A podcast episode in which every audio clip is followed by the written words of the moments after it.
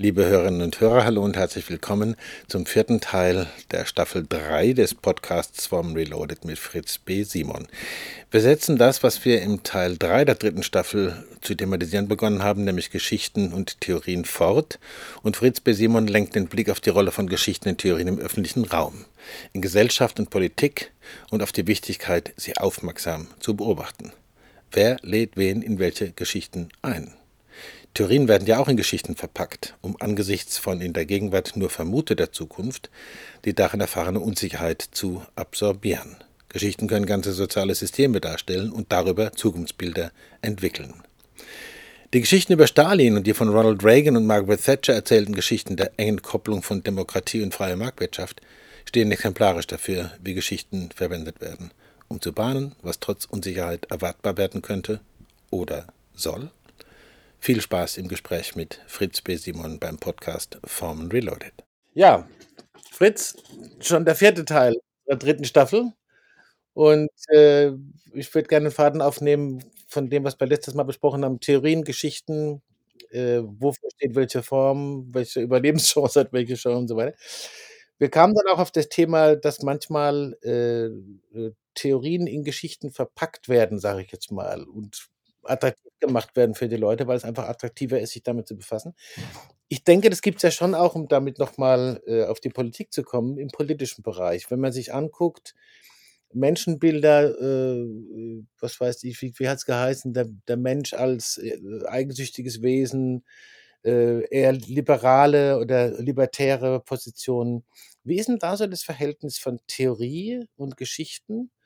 Und wo merkt man, äh, dass eine Geschichte vielleicht ein Ablaufdatum hat und einfach nur umgeschrieben wird. Ein bisschen unsortiert gefragt, aber das hat ja Einfluss offensichtlich. Bestimmte Theorien, die in Erzählungen gebracht werden, oder? Ja, es gibt ein, ein Buch von einem Stanford-Psychologen, schon 20 Jahre alt oder noch mhm. älter, mhm. in dem er darstellt, dass Führung eigentlich immer über Geschichten äh, erzielt wird. Das heißt, man wird eingeladen in Geschichten. Und die Frage ist, wer erzählt welche Geschichte oder wer lädt in welche Geschichte ein, welcher Politiker zum Beispiel. Ja? Mhm. Wenn man, wenn man äh, und das, das, das ist auch was, ist eine, auch eine nonverbale Sache, wenn man den Unterschied zur schaut, welche, in welche Geschichte unsere ehemalige Verteidigungsministerin Frau Lamprecht eingeladen hat und in welche Geschichte Herr Pistorius einlädt, der ehemalige Soldat oder Reserveoffizier, mhm. ja, zack, zack, irgendwie, ja, der mhm. lädt in eine Geschichte ein, wo gesagt wird, ja, hier passiert was, da nimmt jemand was in die Hand und während äh, der, äh, während Frau Lamprecht in eine Geschichte eingeladen hat, wo man sagte, oh, das wird sowieso nichts, ja, äh, 5000 Helme. Jetzt hat man ja herausgefunden, es dauert zehn Jahre in Deutschland, ehe man 5000 Helme bekommt bei der Bundeswehr. Das ist ja kein Witz. Vor zehn Jahren sind die bestellt worden. Die mhm. Bundeswehr ist jetzt vollkommen verzweifelt, weil diese 5000 Helme in die Ukraine gegangen sind. Vermutlich mal. Aber, aber, also das heißt, in welche Geschichte wird eingeladen? Ja, mhm. Weil und da stehen Menschen auch für bestimmte Geschichten. Ja? Mhm. Äh, das heißt, äh, klar, es werden auch Geschichten erzählt, es werden auch Geschichten erzählt über die Zukunft wenn man gegenwärtige Entscheidungen äh, begründen will. Ja? Mhm. Wenn äh, man Atomkraftwerke abstellt oder nicht, dann wird die Geschichte erzählt, wir haben im nächsten äh, Jahr kein, äh, kein Strom mehr und die Deutschland wird deindustrialisiert und und und, alle Leute äh, schlafen unter Brücken und ja, was weiß ich, ja. Es werden Geschichten erzählt und mit Geschichten werden natürlich äh, auch Ideen oder Theorien verkauft. Dahinter steht eine Theorie, dass irgendetwas möglich ist oder nicht möglich ist. Ja? Mhm. Das ist aber immer zukunftsbezogen. Das heißt, es geht um Unsicherheit. Mhm. Alle heutigen Entscheidungen, die ihre, deren Richtigkeit oder Falschheit erst in der Zukunft sich herausstellt. Sind ja unsicher. Ja? Mhm. Und äh, man entscheidet sich in der Gegenwart immer für eine verm vermutete Zukunft. Und mhm. diese Zukunft ist ja nicht nur jetzt abgerechnet von irgendwelchen Statistiken in Zahlen, die sind immer ziemlich isoliert und sagen auch nicht so sehr viel. Deswegen müssen die auch in eine ganz Geschichte verpackt werden, weil Geschichten eben ein ganzes soziales System darstellen können. Ja, während eine einzelne Theorie meist ja doch nur einzelne Variablen miteinander irgendwie korreliert und sagt, wie, wenn ich, was passiert, wenn ich an dieser Schraube drehe oder jene nicht bediene. Ja, und in einer Geschichte wird ein ganzes Zukunftsbild entwickelt. Ja, das heißt, äh, wenn man sagt von vornherein mit den erneuerbaren Energien, das wird sowieso nichts, ja, das mhm. hat keinen Sinn. Wenn ich die Theorie habe, ja, dann mhm. werde ich sagen, wir werden weiterhin Gas aus Russland oder eben äh, aus den USA das böse Fracking-Zeugs äh, haben. Und wenn man sagt, äh, wir werden bestimmt, Deutschland ist so innovativ, wir werden äh, äh, irgendwie eine E-Fuel kreieren, was ganz billig herstellbar ist, auch wenn keiner dran glaubt und auf die und Weise Porsche retten. Ja, die, und weil Porsche als Elektroauto, das ist ja so, als ob du, was weiß ich, mit dem Elektrofahrrad zur Tour de France kommst oder so, ja. Also das sind so Dinge, die irgendwie nicht zusammenpassen. Und da sind, da sind Theorien und Geschichten, klar verkauft man mit Geschichten. Schon die Werbung verkauft ja ganze Geschichten. Ja? Ja, äh, Marlboro, du lässt einen Cowboy durch äh, das Monument Valley reiten und der setzt sich dann ans Lagerfeuer und raucht eine Zigarette. Ja, das ist ja doch eine ganze Geschichte, die da erzählt wird oder zumindest wachgerufen wird. Und jeder, der dann in sich den Cowboy spürt, der mhm. greift zum Marlboro und äh, die Zukunft zeigt dann, das Einzige, was er mit dem Marlboro gemein hat, ist, dass er einen Lungenkrebs bekommen hat. Ich will noch mal äh, auf die andere Bedeutung von Geschichte kommen. Es gibt ja auch Geschichte als Geschichtswissenschaft. Geschichte wird erzählt.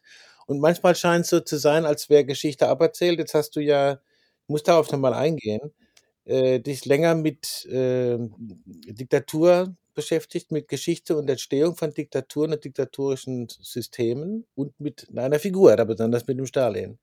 Man hat jetzt den Eindruck, mhm. äh, dass da diese Geschichte auch jetzt nicht nur durch dein Buch, das allemal, aber auch äh, in äh, Russland und vielleicht auch darüber hinaus, weiß nicht genau wo, wieder neu erzählt wird und eine andere Bedeutung mhm. kriegt und auch eine andere Verwendung, sag, sag ich mal. Ähm, was, was passiert da und wie erfolgversprechend ist sowas? Geschichte wird ja immer retrospektiv geschrieben. Und sie wird immer so geschrieben, dass sie in der Gegenwart genutzt werden kann. Ja? Und okay. äh, in Russland, zumindest durch die Propaganda Putins, wird der Stalinismus oder die Stalinzeit halt heute anders dargestellt als mhm. äh, Mitte der 50er Jahre, als dieser 20. Parteikongress war, mhm. wo man äh, abgerechnet hat, wo Khrushchev abgerechnet hat mit Stalin. Jetzt mhm. ist das die Zeit des großen Vaterländischen Kriegs. Der Begriff des Vaterländischen Kriegs ist sehr positiv besetzt. Man hat ihn gewonnen. Die 20 Millionen Toten sind äh, ein Opfer gewesen, das sich offenbar gelohnt hat, weil man hat gegen den Faschismus äh, mhm. gesiegt. Und dieses Bild wir siegen, wenn wir zusammenhalten im Krieg gegen den Faschismus, ist jetzt genutzt worden, um es auf die Situation mit der Ukraine draufzukleben. Ja, also ja. insofern ist vieles, was in dieses Gesamtbild, in diese Gesamtgeschichte gehört, positiv bewertet. Und ja. äh, Putin übernimmt, hat äh, nebenbei gesagt, relativ viele seiner Strategien sind ähnlich mit denen von mhm. Stalin. Mhm. Sogar gewisse familiäre Aspekte sind ähnlich, ne? dass in einer Familie geboren ist, wo vorher zwei Söhne gestorben sind, der war der dritte Geliebte mhm. dann. Aber viel mehr weiß ich nicht über seine Familie, außer mhm. Ja, das aber bei Stalin weiß man ziemlich mehr. Aber also wie gesagt, Stalin wird nicht mehr gesehen als derjenige, der äh, rücksichtslos Tausende, Hunderttausende, Millionen von Menschen umgebracht hat, von mhm. Russen ja, mhm. sondern äh, mit ihm wird assoziiert, er hat Russland zur Weltmacht gemacht, zur mhm. Größe, vor dem Faschismus bewahrt und zu einer der großen Mächte gemacht. Mhm. Das wird gesehen. Und das ist sozusagen jetzt auch das, was, was äh, Putin anstrebt. Und deswegen wird diese Geschichte jetzt anders erzählt, weil sie ist jetzt anders brauchbar als in der zweiten Hälfte der 50er Jahre des vorigen Jahrhunderts. Also ich höre sozusagen als, als eine Kernaussage, die ich mir merken will, Geschichten werden in der Gegenwart nutzbar und deswegen werden sie unter Umständen so und so eingespeist in die Gegenwart. Gibt es noch eine andere Geschichte? Die Geschichte wird immer vom, vom Sieger geschrieben und sie wird immer so mhm. geschrieben, mhm. wie er es braucht. Ja. Mhm. Ja. Gibt es noch eine andere Geschichte, wo du den Eindruck hast, dass die äh, zurzeit an Popularität gewinnt? Oder vielleicht auch eine, wo du sagen würdest, die fehlt? Schwer zu sagen, ne? Naja, also im Moment sind so autoritäre Systeme ja ziemlich äh, auf dem Vormarsch in vielen Gegenden der Welt. Äh, äh, und die Geschichte, dass Demokratie eigentlich der, die Krönung der politischen Schöpfung ist, scheint doch ein bisschen weniger häufig erzählt zu werden. Und mhm. ich vermute mal, dass das was, ich habe da meine eigene Theorie dazu. Und die Theorie ist, es liegt, daran, packen, genau. es liegt daran, dass man, äh, dass man äh, Demokratie zu sehr mit äh, freier Marktwirtschaft gekoppelt hat. Ja, das sind die Folgen der Reagan-Thatcher-Jahre, die mhm. sagten, der Markt regelt alles. Ja, und das als Demokratie deklariert haben. Und äh, mhm. Märkte regeln eben nicht alles, sondern Märkte verschärfen äh, gesellschaftliche Unterschiede und machen mhm. sie immer stärker.